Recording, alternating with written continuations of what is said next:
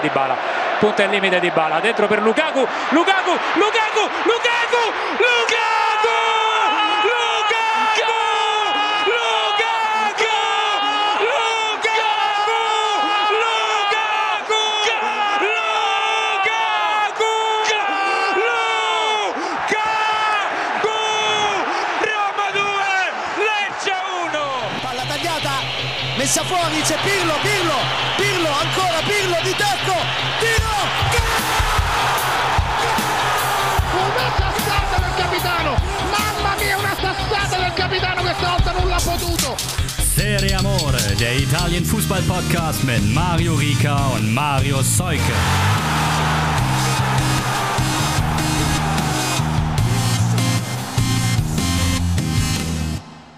Ciao a tutti, Dienstag, Zeit für Serie Amore. Hier ist der Podcast für Calcio, Kaffee und äh, Schlafentzug. Ähm, Zunächst einmal immer wieder erstaunlich, wie sachlich die Fan-Vereinsradios, äh, KommentatorInnen ähm, das Ganze da über die Bühne gewuppt bekommen. Was mir jetzt da noch nicht ganz klar geworden ist, wer hat denn den äh, Touchdown hinten für die Roma gemacht? Äh, das Tor. Oh Gott. Ist ja noch, auch, noch, auch noch ein bisschen äh, geprägt vom Wochenende, ja? Ja, definitiv. Äh, dazu nur ganz kurz, falls es wer gesehen hat. Ich bin ganz glücklich, dass die Halbzeitshow aus Frankfurt nicht in die Staaten übertragen worden ist, dass die dann äh, was anderes gemacht haben, sonst hätten sich vielleicht die Amis auch nochmal überlegt, warum sie so ähm, zimperlich mit uns umgegangen sind Mitte des 20. Jahrhunderts. Ganz liebe Grüße an Nico Santos und Contra K. Das hat mich abgeholt. Hm. Das hat mich abgeholt, ne? Nee. Aber äh, hast, ist, ist dir es ganz da klar geworden, wer das Siegtor für die Roma geschossen hat? Ich hab's nicht ganz im Ohr gerade. Nee, nee, ist also, das ist so durcheinander, so, Ja. das über, überlagern sich ja auch die beiden äh, Kommentatoren so ein bisschen, das ist leider schwer zu verstehen. Also wer da einen Hinweis für uns hat, gerne in die DMs sliden. Genauso wie es äh, Stefano getan hat. Und damit beginnen wir einfach mal mit dem Community Management. Und zwar hat der geschrieben, Stefano bei Insta, Stefano mit einem F, unterstrich CNFR. Hi Jungs, ich habe Karten für Ukraine gegen Italien, ist ja noch ein bisschen hin, in Leverkusen erhalten. Die kann man im Übrigen ganz einfach über den FIGC Ticket Store kaufen, also über den italienischen Fußballverband. Und er würde sich freuen, vielleicht ein paar aus der Community dort im Gästeblock anzutreffen. Also wenn ihr da noch nichts vorhabt für die Länderspielpause, Leverkusen immer eine Reise wert. Absolut. Absolut. Und dann haben wir was bisschen längeres mal zum Einstieg, was ja noch aufbaut auf äh, die vergangenen Folgen und zwar von Luca. Der schreibt, Ciao ragazzi, ich hätte zwei Themen, zu denen mich eure Meinung interessieren würde. Meinungsstark sind wir ja immer.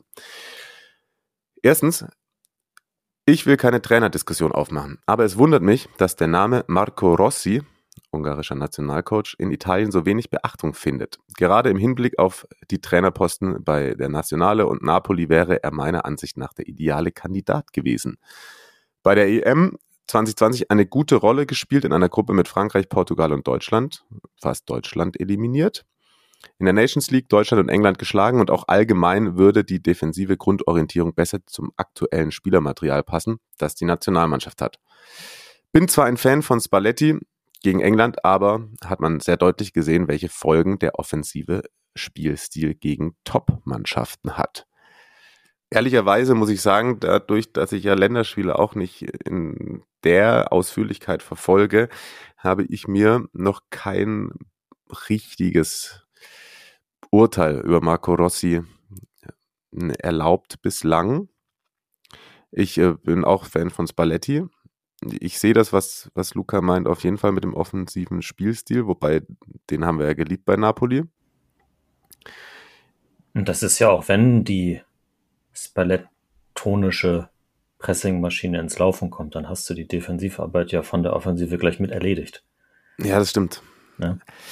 Aber, klar, ich, ich finde das spannend, weil ehrlicherweise hatte ich den auch überhaupt nicht auf dem Schirm.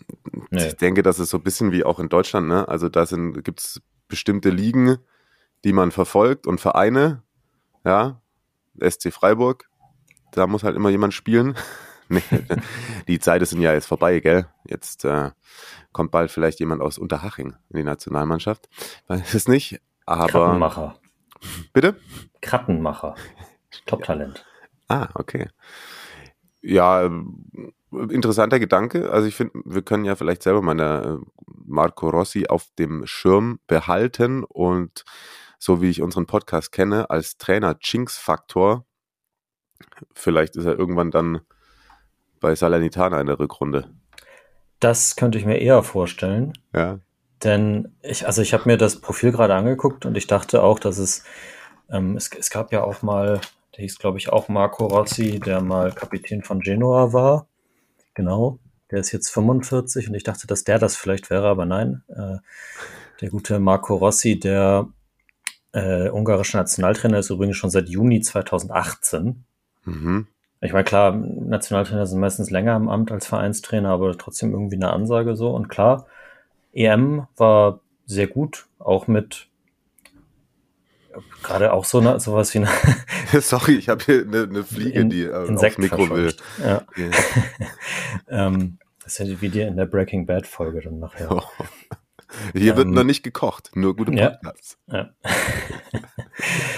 ähm, Gerade auch sowas wie eine goldene Generation, glaube ich, am Start bei Ungarn. So, ein- so ein Stück weit zumindest, so für das, was das Land in den letzten sonst Jahrzehnten davor fußballerisch gemacht hat.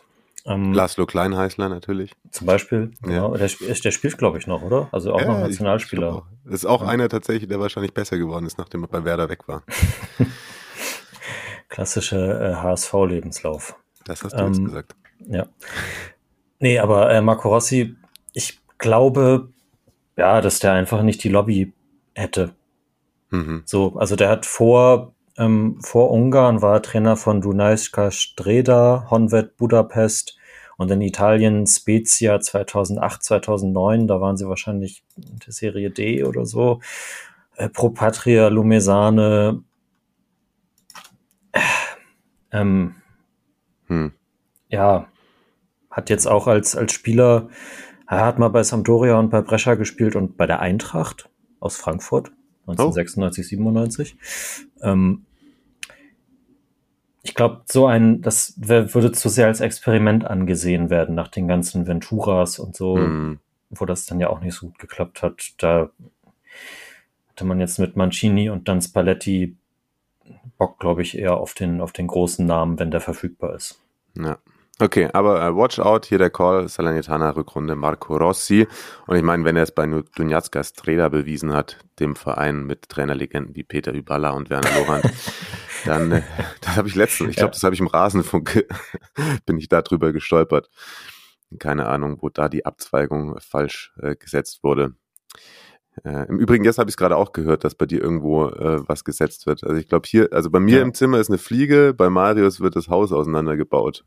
Das, nee, es muss irgendwo, also ein bisschen über die, über die Kreuzung, die der Wohnung am nächsten ist, wird so ein, ja, ich glaube, also die, die Bahn baut da irgendwie was hin oder so. Und das, äh, glaube ich, ein, ist ein größeres Projekt und die Bohrungen, die äh, reichen bis hierher. Das werden tolle nächste drei Jahre wieder. Zieh immer dahin, wo eine Baustelle ist. Ah, aber dafür hast du dann vielleicht gutes Glasfaser-Internet oder so. Das dann noch Das wäre, das wäre, das wird. fantastisch, ja. Ja, super. Ja, größeres Projekt, auch dann die zweite Frage, ehrlicherweise, von Luca, der selber loslegt mit, in Anführungszeichen, Selbstzerstörung des italienischen Fußballs. Klingt bewusst etwas hart, aber ich finde es schon auffällig, dass vielversprechende italienische Talente entweder durch mangelnde Disziplin oder andauernde Verletzungen auffallen. Natürlich ist kein Spieler an seinen Verletzungen selber schuld, aber Italien hat in dem Bereich gerade bei jungen Leistungsträgern, Chiesa, Zaniolo, Scamacca, größere Probleme als andere Top-Nationen. In Klammern, medizinische Abteilung hinterfragen. Zum Thema Disziplin ist, glaube ich, Balotelli das beste Beispiel von der Physis und Athletik wahrscheinlich am ehesten aktuell mit Osimhen zu vergleichen. Er hätte das italienische Sturmproblem auch Jahre lösen können, wenn er die Einstellung eines Lewandowskis oder Kane gehabt hätte. Ansonsten sind auch Zaniolo und Keane in der Vergangenheit eben eher neben als auf dem Platz auffällig gewesen in den Boulevardmedien. Ich möchte das Thema Spielsucht nicht verharmlosen, aber auch hier sind wieder zwei italienische Hoffnungsträger betroffen, während ein Mbappé, Bellingham oder Musiala vor allem durch Leistungen Schlagzeilen machen. Äh, das würde ich ganz gern zweiteilen. Äh, medizinische Thematik. Ähm, ja, lustigerweise kommen wir nachher auch vielleicht nochmal kurz drauf zu sprechen, hat auch Christian Bernhard gesagt, Skamaka, der könnte so einer werden, der das Problem über Jahre löst, so er denn jetzt fit bleibt. Mhm. Daumen sind gedrückt, weil das macht gerade äh, sehr viel Spaß, dem zuzuschauen. Jetzt habe ich ja äh, Medizin nach dem ersten Semester abgebrochen. Aber ich bin auch immer gerne bei Ferndiagnosen dabei. Lag ich auch direkt erstmal falsch, als ich bei Benjamin Pavard einen, einen Kreuzbandriss attestiert habe, da im Spiel in Bergamo. Wobei, da kommen wir später auch noch zu. So äh, ganz harmlos war es dann doch auch nicht. Aber ja, klar, es gibt gute und schlechte Ärzte, es gibt gute und schlechte hm, Belastungssteuerung. Ich habe es selber wieder bei mir schlechte gemacht. Also es ist tatsächlich, wenn du irgendwie dreimal die Woche Sport machst und dann Squash spielen gehst, eventuell äh, knallst dann im Oberschenkel, der schon mal geknallt hat, paar Wochen davor. Ja. Äh, das ist tatsächlich wahrscheinlich auch eine Herangehensweise. Comeback und, stronger. Ja, wobei diesmal ist nicht so schlimm wie beim ersten Mal, weil ich sofort aufgehört habe. Das ist, glaube ich, dann auch der Trick. Und ja, ich meine, da hat sich natürlich der Fußball in den letzten Jahren auch extrem verändert. Auch noch mehr Spiele etc. pp. Gut möglich, dass da eventuell auch in dem Bereich eine Entwicklung ähm, verschlafen wurde. Aber ja, halt, weiß nicht, wie ist deine Einschätzung da dazu? Das ist, ist ja quasi unmöglich, aus der Ferne zu einzelnen, also das sind dann ja auch immer die einzelnen Abteilungen der Vereine, hm. weil die ja auch nicht alle in einem Verein spielen und so weiter. Schwierig. Dann ist ja auch wiederum, wenn man jetzt Skamaka nimmt, so, der ist auch in England viel verletzt gewesen, ne? Also als er bei West Ham gespielt hat. Weiß ich, weiß, weiß ich nicht. Hm. Kreuzbandriss bei Chiesa, das kannst du eh nicht. Also da, wenn das Knie sich blöde verdreht, dann weiß nicht, ob du dann noch mehr Muskeln haben kannst und dann wird das abgefangen oder so. Äh, es ist schon so, dass das auch in Italien ein Thema ist. Ja. Also, dass es äh, medial auf jeden Fall besprochen wird, weil es ja also auch jetzt bei Milan wieder so viele Verletzte gibt, zum Beispiel, ähm, dass man da schon das Gefühl hat, dass da irgendwas nicht so 100% in Ordnung ist. Jetzt hat auch die äh, eine große italienische Tageszeitung hat eine Anfrage äh, zum wie für, für Verletzungsdaten an Transfermarkt gesendet. Ah, okay. ähm, behalt das mal im Auge, falls die was dazu machen. Von, also falls meine Kollegen da helfen konnten und die dazu, daraus was machen, äh, was dann das Ergebnis da sein wird. Okay, ja, das ist ja wirklich spannend. Genau, und äh, der zweite Teil, ja, da würde ich jetzt wieder äh, darauf zurückkommen, dass Luca ja auch selbst geschrieben hat klingt bewusst etwas hart. Ja, Zaniolo Keen auf der einen Seite, die Namen, die er auf der anderen Seite nennt, sind Mbappé, Bellingham, Musiala. Ich könnte jetzt aber auch noch zig andere Namen droppen aus erfolgreichen Nationen, äh, Jaden Sancho, äh, keine, pff, irgendwelche anderen Premier League Spieler, die ihre Haustiere verprügeln, äh, ja. whatever, so, ne? Also und dazu kommt dann ja auch, dass zum Beispiel, also Fagioli hat mit den größten Leistungssprung eines italienischen Spielers in der Saison 22-23 gemacht, obwohl er das Problem nebenbei sozusagen am Laufen hatte. Äh, Tonali hat immer seine Leistung gebracht, hat sich einen super teuren Wechsel in die Premier League damit äh, ermöglicht. Es ist ja nicht so, dass die jetzt alle so Balotelli-mäßig sich ihre, klar, die, die fallen jetzt zehn Monate aus, ne? Das ist, das, das ist scheiße, so. Aber, also, man kann es ja nicht mit Balotelli in einen Topf werfen irgendwie. Ja. Oder? Also. Nee, würde ich auch nicht machen. Aber ich verstehe den Ansatz äh, ja. von Luca. Also das ist, das ist frustrierend, es ist ja gar keine Frage so. Ja, es ist frustrierend, aber es ist nicht immer alles schwarz und weiß, wie so bei genau. vielen Dingen. Ne? Deswegen. Ja, ja auch, also wenn Mbappé, klar liefert er ab, aber wenn der jetzt dann nur mal zehn Saisontore macht oder so, dann denkt man auch wieder, ach, der ist ja mit seinem Kopf schon in Madrid und keine Ahnung. Dann würde das die Diskussion ja genauso losgehen. Ja. Ja, ja, also undisziplinierte junge Fußballer, die schnell viel Geld und äh, schnelle Autos haben. ich glaube, da findet man überall welche. Deswegen lasst uns zum runden Leder kommen, das gerollt ist und zunächst am, zum ersten Mal am Freitag schon zwischen Bologna und Lazio. Also die Spieltagseröffnung mit Grande Thiago. Bologna gewinnt 1 zu 0.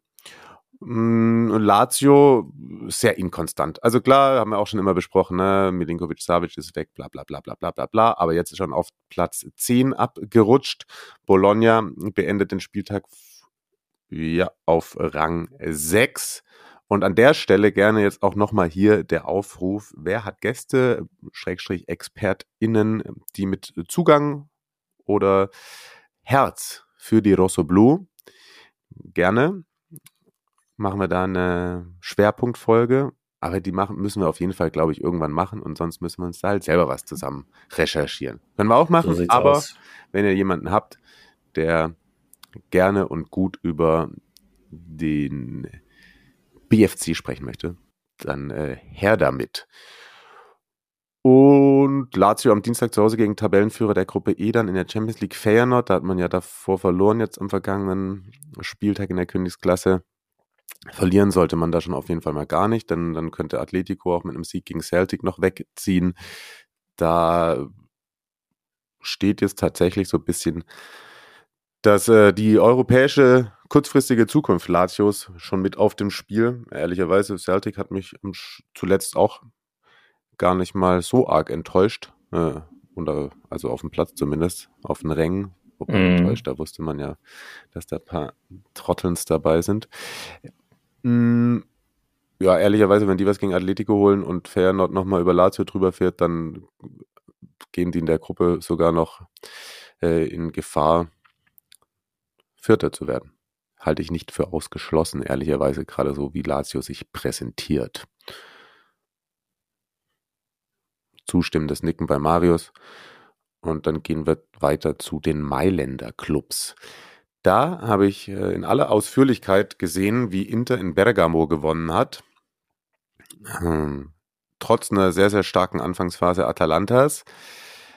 Und an einer Schrecksekunde für Inters, Benjamin Pavard, haben wir vorhin schon mal drüber gesprochen. Das sah ganz, ganz übel aus. Hm, dachte erst, er wird rausgetragen. Er konnte dann selbst sogar das Feld verlassen und war beim äh, Jubel vom 1 zu 0 dann sogar mit in der Spielertraube dabei. Oh, ah ja. äh, jetzt äh, hat sich dann aber tatsächlich die Diagnose ähm, verifizieren lassen. Und zwar ist es eine, du hast es geschrieben, Luxation der Kniescheibe. Das ist auf ein Verrenkung der Kniescheibe, aber ich kann, kannte das, glaube ich, noch Luxation, das ist auch so ein altes Fußballmanager-Wort. Mhm, mhm. Aber auf jeden Fall sind sechs bis acht Wochen Pause. Ja. er muss jetzt irgendwie, er muss jetzt drei, vier Wochen so eine Spezialschiene tragen und dann kann er erst Reha machen. Ah. Also kann schon sein, dass, das, dass er dieses Jahr kein Fußball mehr spielt. Hm. Aber das Gute für Simone Inzaghi ist halt tatsächlich da auch einfach die Qualität und die Breite im Kader. Er wechselt dann Damian ein, der dann auch, finde ich, mitentscheidend in dieser Partie war. Nach einem tollen Zuspiel von Chalanolu ist er durch und noch vor Juan Musso am Ball, der dann, da muss ich, musste ich meine erste Einschätzung korrigieren, wo ich gemeint habe, vielleicht ist eher ein Stürmer voll, weil Damian reinrutscht, aber der Torwart kommt zu spät und mit so viel Bums, dass er den abräumt. Es gibt Elfmeter und Hakan Chalanolu netzt ein, zum zehnten Mal in Folge einen Strafstoß in der Serie A verwandelt. Das ist in dem Zeitraum ist nur Lukaku mit 14 Treffern aus 11 Metern am Stück da erfolgreicher gewesen. Bis jetzt. Bis jetzt. Bis jetzt, genau. Naja, also, aber. Weil er jetzt verschossen hat. Ah, stimmt. Oh ja, ja. richtig, richtig, richtig. Ja, stimmt. Ansonsten, ja. Christian Bernhard hat gesagt, der neue Boss im Mittelfeld und Hakan Chalanolo liefert wirklich, muss man einfach sagen, danach nochmal auch eine gute Chance gehabt, viele Ballkontakte, gute Passquote und Inter war dann nach der Halbzeit auch viel besser. Lautaro Martinez, da ist mir das erste Mal ein Golasso über die Lippen gehuscht. ähm, ja, Atalanta aber nicht so schlecht durch Scamacca auch nochmal zurück ins Spiel gekommen. Hatte die ein oder andere Chance auch noch einen Punkt mitzunehmen. Aber das ist halt dann auch gerade Inter, dass solche Spiele einfach dann zu Ende bringt und gewinnt und damit äh, unangefochten erstmal weiter von der Tabellenspitze grüßt. Das ist äh, weiter sehr souverän. Hm. Absolut. Also du hast es ausführlicher verfolgt als ich, glaube ich. Aber ich äh, bin, bin äh, zum, zum, Zeitpunkt, als das Spiel lief, ähm, in äh, voller Halloween 2.0 Montur. Stopp mal, das war da schon ein paar Tage vorbei. Ist nie vorbei. 345 Jahre und ja. ja, aber die haben auf jeden Fall dann mit einem Sieg am Mittwoch in Salzburg sogar dann kann man das ziemlich sicher, ja, dann bucht man das Achtelfinale in der Königsklasse dann auch schon souverän, ehrlicherweise. Und äh, Atalanta andererseits ist am Donnerstag aktiv, könnte auch mit einem Heimsieg in dem Fall gegen Sturm Graz das Achtelfinale der Europa League einplanen. Wie heißt das bei, ähm, wie hast du das wahrgenommen? Hm, ich habe irgendwie es noch nicht so, noch nicht so richtig geschafft, die Saison mich wirklich intensiver mit Atalanta auseinanderzusetzen. Ähm, ist es, ja, wie, wie hat sich das, das, das äh, Gasperini-Spiel im Vergleich zur Vorsaison, hat sich's entwickelt oder machen sie es ähnlich? Was hattest du da für ein Gefühl? Ist sehr körperlich, noch körperlicher, aber hat gerade offensiv natürlich noch mehr Variabilität auch mit Skamaka mal dann nochmal einen anderen, ja okay, mit Höllund, aber so schon noch mal ein bisschen anderen Spielertyp. Lookman hat sich weiterentwickelt, Cobb Mainers, den mochten wir eh, glaube ich, auch schon immer. Mhm. Es äh, wirkt, als hätte man noch mehr Balance als früher, also eigentlich auch ein bisschen, bisschen erwachsener das alles, nur jetzt in dem Spiel bleibt es halt die alte Leier, dass man gegen Inter auch, wenn man gut spielt, verliert. Klar, das ja. äh, kann ja, kann, kann halt passieren. Aber schon, ich meine, wir haben sie ja auch, glaube ich, beide in die Top 5 oder 6 getippt, ne? Ja, das sieht gut Bleib, aus. Also bleibt auch dabei, ne? Ja, würde ich auch, da, auch nach dem Spiel dabei bleiben, in jedem Fall. Du hast ja noch was irgendwas zu Inter reingetippt. Ja, das habe ich gerade erst gelesen. Ähm, in den letzten zwei, drei Jahren oder seit wir diesen Podcast machen, gab es immer mal wieder die Thematik, ob die Chinesen, weil die ja selbst nicht mehr so viel Geld haben oder Geld zur Verfügung haben, um das in den Verein reinzubuttern, gegebenenfalls verkaufen würden. Dann gab es äh, immer mal wieder Gerüchte über Saudi-Arabien und ich glaube Bahrain, nee, das war Milan, ne? Aber ja, Saudi-Arabien hier, die, die Newcastle auch gekauft haben, die waren auf jeden Fall auch an Inter dran. Ähm, die Chinesen haben je, also Chang und Co. haben eigentlich immer gesagt, nee, wir wollen Inter nicht verkaufen. Ähm, mal sehen, wie, wie lange die Meinung bestehen bleibt, wenn man weiter große Verluste einfährt. Aber es gibt äh, die Aussage des finnischen Geschäftsmannes Thomas Ziliakus, der offenbar gerade mit seiner äh, Kapitalgesellschaft 2,5 Milliarden US-Dollar von Investoren sichergestellt hat oder so für seine Projekte, sagte er selbst. Und äh, ähm, er würde gerne ein, äh, ein, ein weiteres, sagt er auch, also er hat offenbar schon mal für Inter geboten, ein weiteres äh, freundliches Angebot für Inter abgeben. Also mal gucken, vielleicht Inter bald in, äh, in, in, in finnischer Hand. Okay. Na gut. Ja, so schnell geht sowas ja immer nicht, ne? Nee, aber, aber wir haben es zumindest mal abgebildet. Ne? Genau.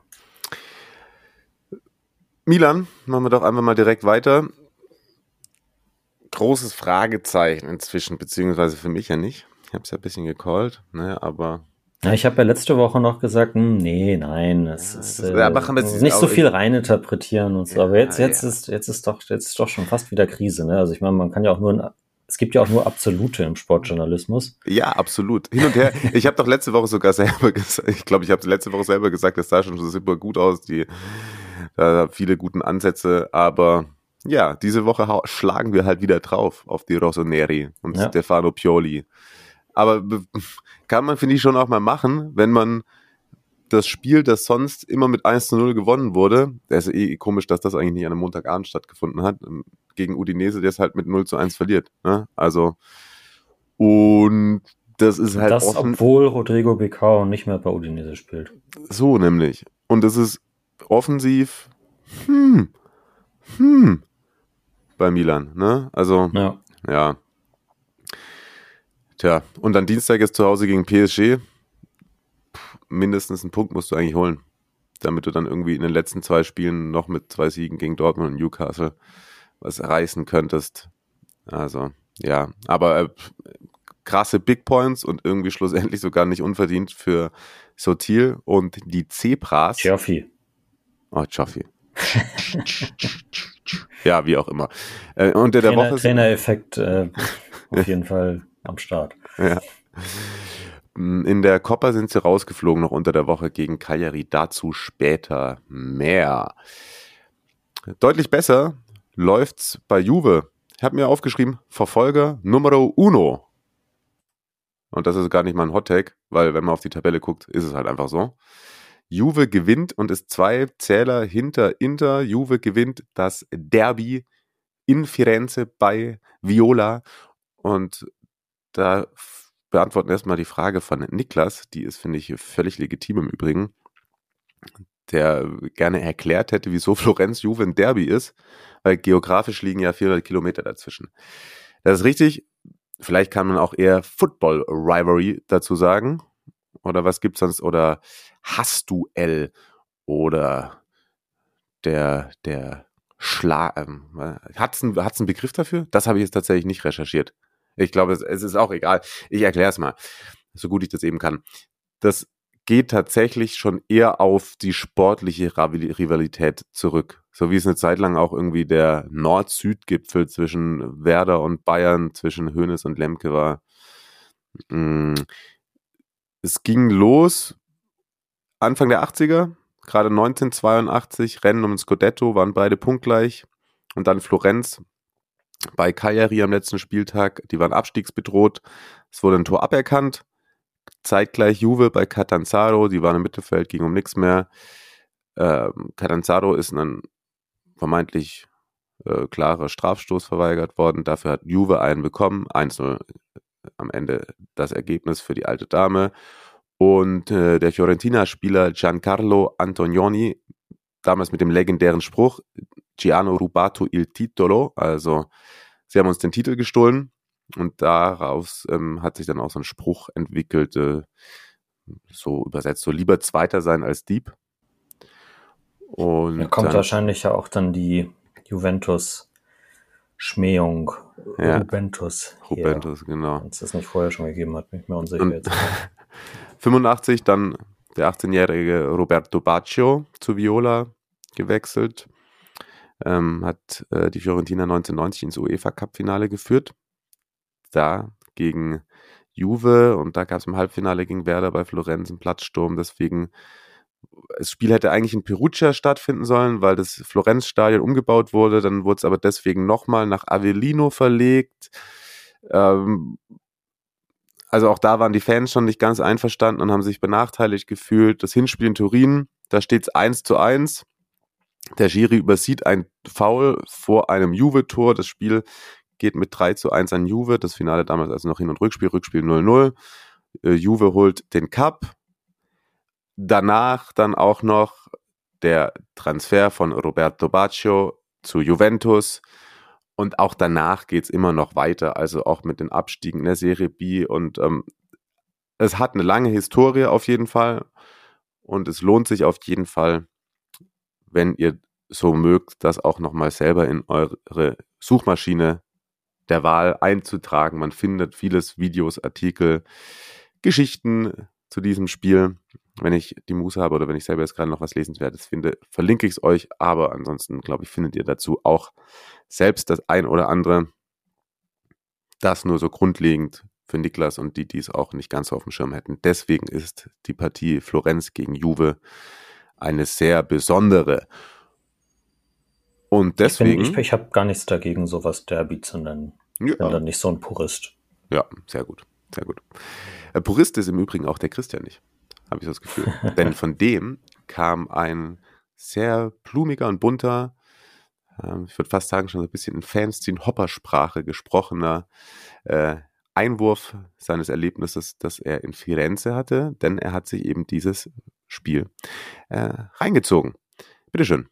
Ciao ragazzi, ich weile gerade mit einem Kumpel zum Bildungsurlaub in Florenz und wir sind schon vorzeitig angereist und wollten heute in Florenz zwei Spiele machen. Eine wäre im Stadion, Stadio Gino Bozzo gewesen. Und äh, dort hatte die Rondinella Mazzocco gespielt gegen AC Siena. Allerdings, hört ihr an dem Board hätte, hat das nicht stattgefunden aufgrund der Flutkatastrophe. Wir selber haben da nichts von mitbekommen, obwohl wir auch durch die, mit dem Auto und Mietwagen durch die Toskana gefahren sind. Ähm, die AC Siena ist mittlerweile in die Exzellenz abgestürzt. Nichtsdestotrotz haben wir uns das gerne angeguckt, aber klar. Man kann es verstehen, dass man die Spiele absagt, allerdings war es nur die Exzellenza, die abgesagt wurde.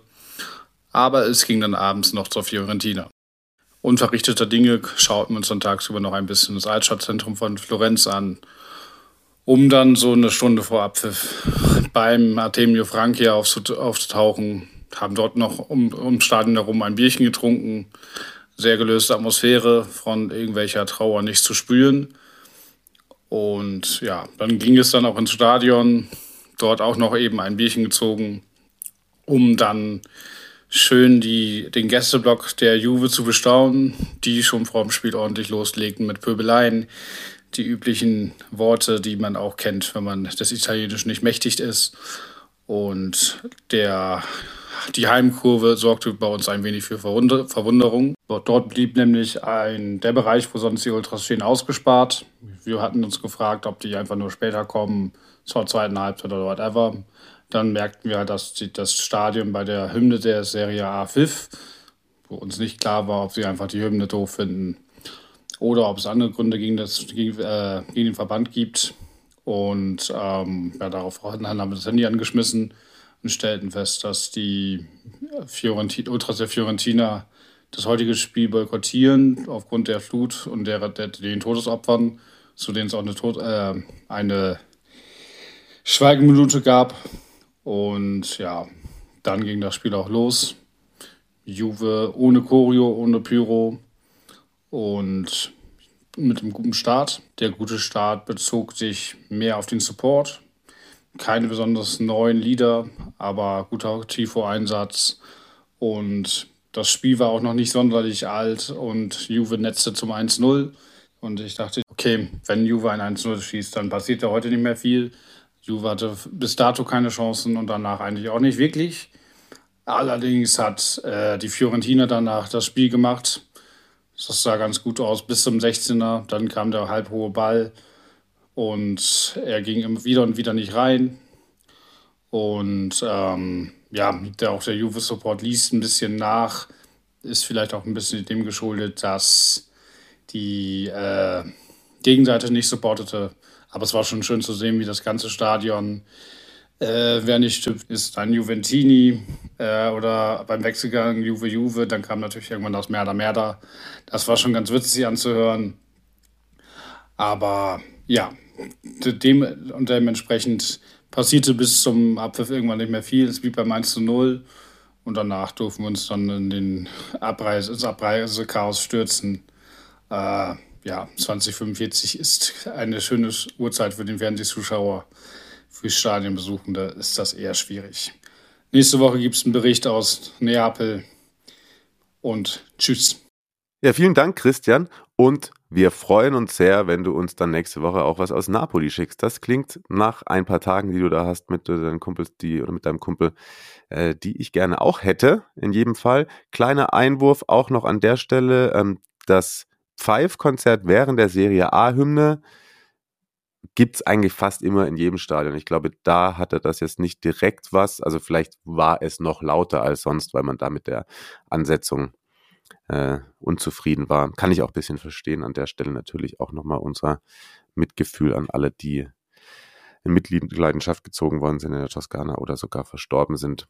Ähm, was ja am Spieltag in Italien Thema war. Genau, aber der generelle Unmut gegenüber der Serie A ist dann doch durchaus gegeben. Wie so oft, dass Fans vielleicht nicht ganz einverstanden sind mit Fußballverbänden. Warum auch immer. Also mhm. haben wir sich noch nie was zu Schulden kommen lassen. Nein, nein. Immer nur das Wohl des Fans im Kopf.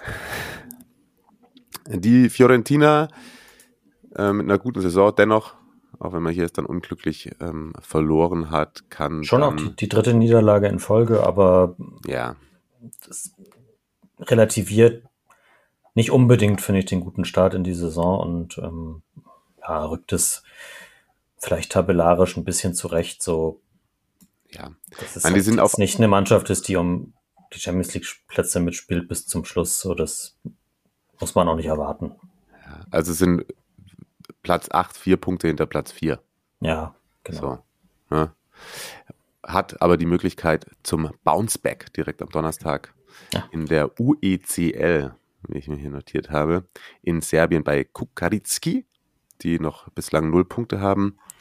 Also wenn man da gewinnt, sieht es auch schon wieder auf internationalem Parkett richtig, richtig gut aus. Das gilt auch für die SSC Napoli, die wiederum ein richtiges, auch sozusagen geografisches Derby souverän gewonnen haben bei der Salernitana. 2 zu 0 der Endstand.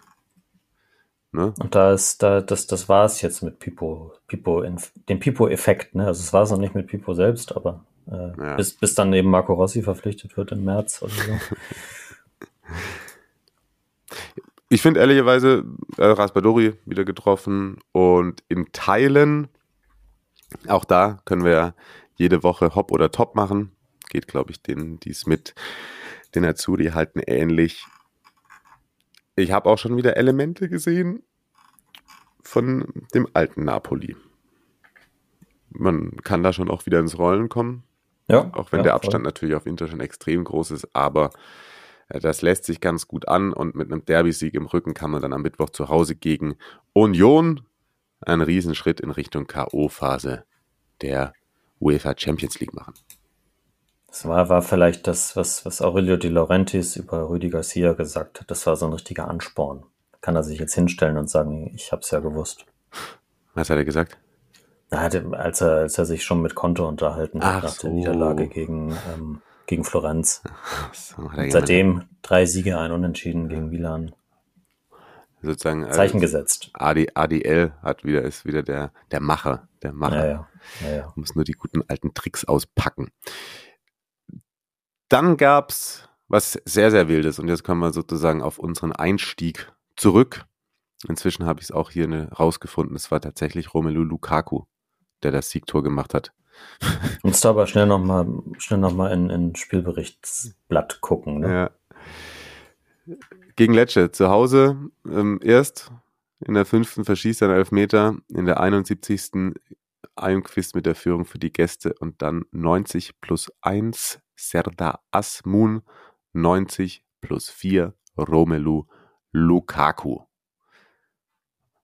Ja, und äh, das war nach dem 0 zu 1 bei Inter tatsächlich, glaube ich, eine emotional wichtige Comeback-Schlussphase für die Roma. Die sind punktgleich mit der Fiorentina 17 Zähler, knapp hinter Bologna und Atalanta.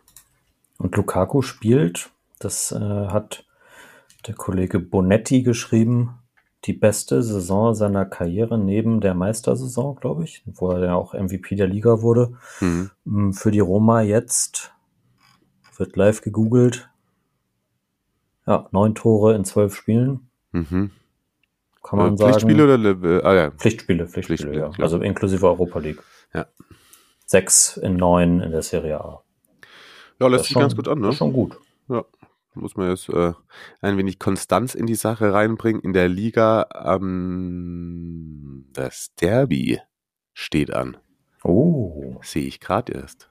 da kann man, äh, da kann man ja Lazio richtig in die Krise reinschießen. Das stimmt. Am 12.11. um 18 Uhr. Das ist der Sonntagabend. Tja, könnt ihr euch drauf freuen, nehme ich mal an. Und äh, davor kann man am Donnerstag in der Europa League mit einem Sieg bei Slavia Prag sogar schon den Gruppensieg eintüten, wenn ich das richtig gerechnet habe und da auch der direkte Vergleich zählt etc. pp. Das wäre doch dann eine sehr gelungene Woche für die Giallorossi und äh, Jose Mourinho. Gehen wir einmal runter in den Tabellenkeller und stellen fest, Kajari lebt, Hellas fällt. Da hast du dir vor allem die Partie der Insulaner mal angeschaut. Was macht die Truppe von Claudio Ranieri gerade so gut? Kampf.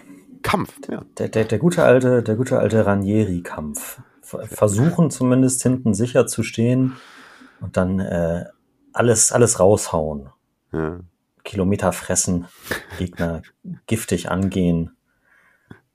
Also funktioniert halt. So, Ja. das ist, es ist im Grunde genommen das, was wir letzte Woche auch gesagt haben, nach dem, äh, nach dem äh, Sieg. Gegen wen war das nochmal? Ja, ja, die haben halt gewonnen. äh, in der Nachspielzeit das Ding da mit Lappa, äh, mit, mit Ja, ja, Paoletti. genau. Ja. Egal. Ähm, da haben sie es erzwungen. Frosinone war das. Ja, ja. Guten Morgen. ähm,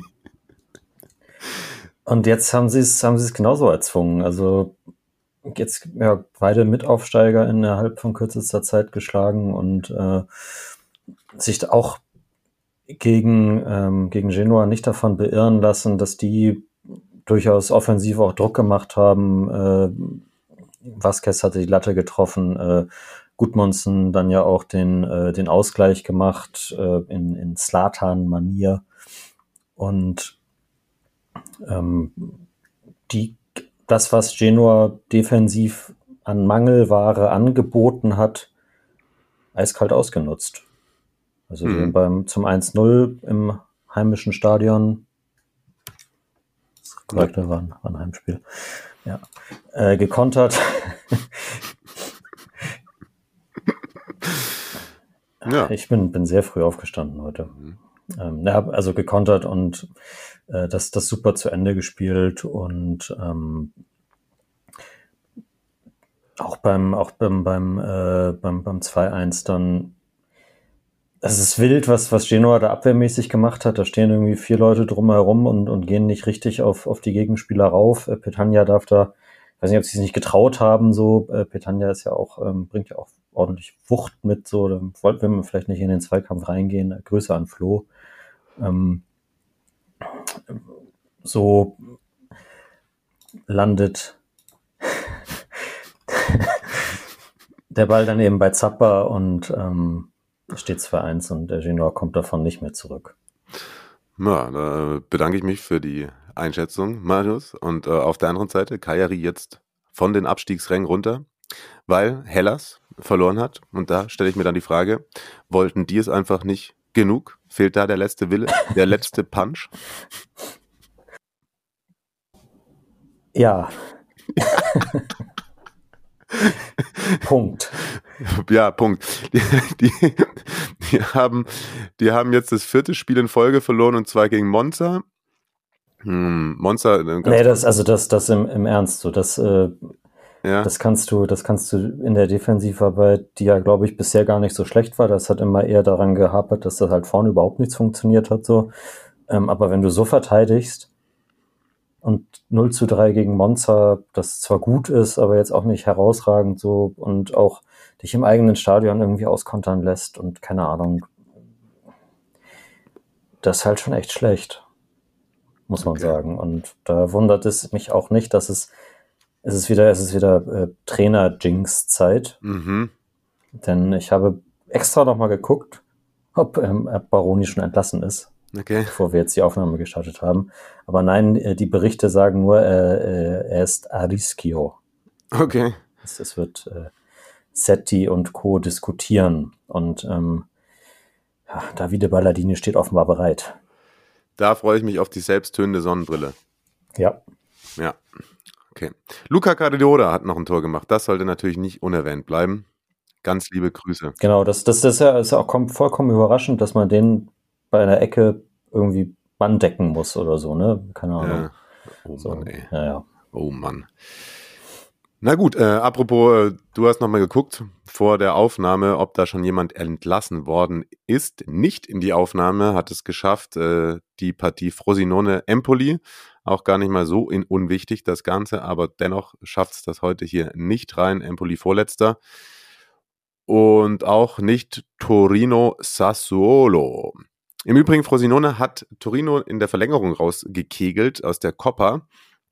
Und Sassuolo ist da weitergekommen unter der Woche. Es war ja nämlich auch noch Pokal. Die mussten gegen Spezia sogar ins Elfmeterschießen. Das wollten wir bei Kajari eben eigentlich auch noch erwähnen. Die haben nämlich in der Verlängerung durch wieder, wieder ein Last-Minute-Ding, ne? Lapadula, 120. Minute in der Verlängerung haben sie gewonnen. Stimmt, da hatte uns Manolo ein, ein Bild geschickt, dass die letzten Siege von Cagliari, also jetzt bis zu dem 2 zu 1 von Genoa, gegen Genoa, ähm, waren die letzten, glaube ich, die letzten drei Siege alle in, also in, in dieser Zeit. Ja, das war auf jeden Fall gegen äh, Udinese. Und anschließend ähm, da noch, ähm, apropos Coppa, noch eine Frage von Francesco. Und zwar, Ragazzi, wie lange hält Pirlo denn noch bei Samp aus nach der Packung? Im Pokal meint er. Da haben sie nämlich 0 zu 4 in Salerno verloren. Ich bin gerade nicht im Thema. Immerhin haben, wir jetzt, haben sie jetzt in der Liga am Wochenende mit 1 zu 0 gegen Palermo gewonnen, aber immer noch da unten drin im Abstiegsrennen. Aber wenn wir schon bei der Serie B sind, darf an der Stelle natürlich auch noch Marius kurz feiern. Äh, Parma ist in Lecce weitergekommen, ne? 4-2 und Absolut. da zweimal, zweimal in der Nachspielzeit. Ja, richtig geil. Und in der Liga auch gewonnen. 2-0 gegen Südtirol. Es, äh, es läuft rund. Zwölf Spiele, 29 Punkte. Also was, was sagt das Torverhältnis? 25 zu 9. Dennis Mann ist in Topform. Lässt man, ist, man ist zufrieden. Man ist zufrieden. Sehr Aber gut. ja, danke, danke an Pirlo, denn ähm, Palermo ist ja durchaus einer der noch so halbwegs ärgeren Verfolger von Parma. Ist dadurch äh, durch die Niederlage ähm, konnten sie nicht Schritt halten, jetzt gerade mit Venezia und Modena da vorne. Haben zwar noch ein Spiel weniger, aber diese, diese Niederlagen für die anderen Top-Teams der Liga, die, die nehme ich immer gerne mit. Hm. Äh, ist ja dann tatsächlich in der äh, Perspektive sogar nochmal ein vielleicht etwas ja, wertigerer Sieg da von Pirlo. Genau. Und, äh, aber natürlich beobachten wir das weiter, lieber Francesco. Also alles, was ich dazu gelesen habe, war äh, Aufatmen. Aufatmen. Bei den Bucciacchiati. Okay. Äh, ah, Parma dann in der nächsten Runde bei der Fiorentina und die letzten 16 im Pokal sind irgendwie wild verteilt am 6. Das ist auch, das ist auch wieder super, dass, dass die unterklassige Mannschaft dann auswärts spielen muss. Ne? Ja, ja, die, diese Regelung. Ähm, ja, also Coppa, Coppa, die ganze Schematik dieses Wettbewerbs macht mich jedes Mal wieder sauer und die Ansetzung jetzt noch viel mehr. Also am 6. Dezember spielen Atalanta Sassuolo, Juve Salernitana und Lazio Genoa. Am 19. und 20. Dezember dann Napoli Frosinone und Inter Bologna. Genau, und ähm, am 6. eben auch schon äh, die, äh, das Spiel von, von Parma und Milan Cagliari und Roma gegen Cremonese sind dann erst Anfang Januar. Juve Salernitana auch. Ah, okay. Ja, ja. siehst du. Äh, hat man sich Sassuolo. hat man sich auf jeden Fall mal ein paar, paar äh, Anstoßzeiten wieder gegönnt, um es mal so zu sagen. Ja, äh, keine Ahnung. Was, was, ja, was soll sowas? Ja, TV-Geld, I guess. Ich denke, damit liegst du wahrscheinlich gar nicht mal so falsch. Und äh, ihr liegt richtig, wenn ihr uns äh, in die DMs leitet, Stadionerlebnisse schickt. Fragen, Anregungen sowieso gerne auf dem Podcatcher eures Vertrauens. Bewertungen, Reihenfolgen, dies, das, etc. pp. Und wer uns unterstützen möchte und dabei noch eine Runde Sticker abgreifen will, der kann das tun, wenn er bei Patreon Unterstützer in von uns wird.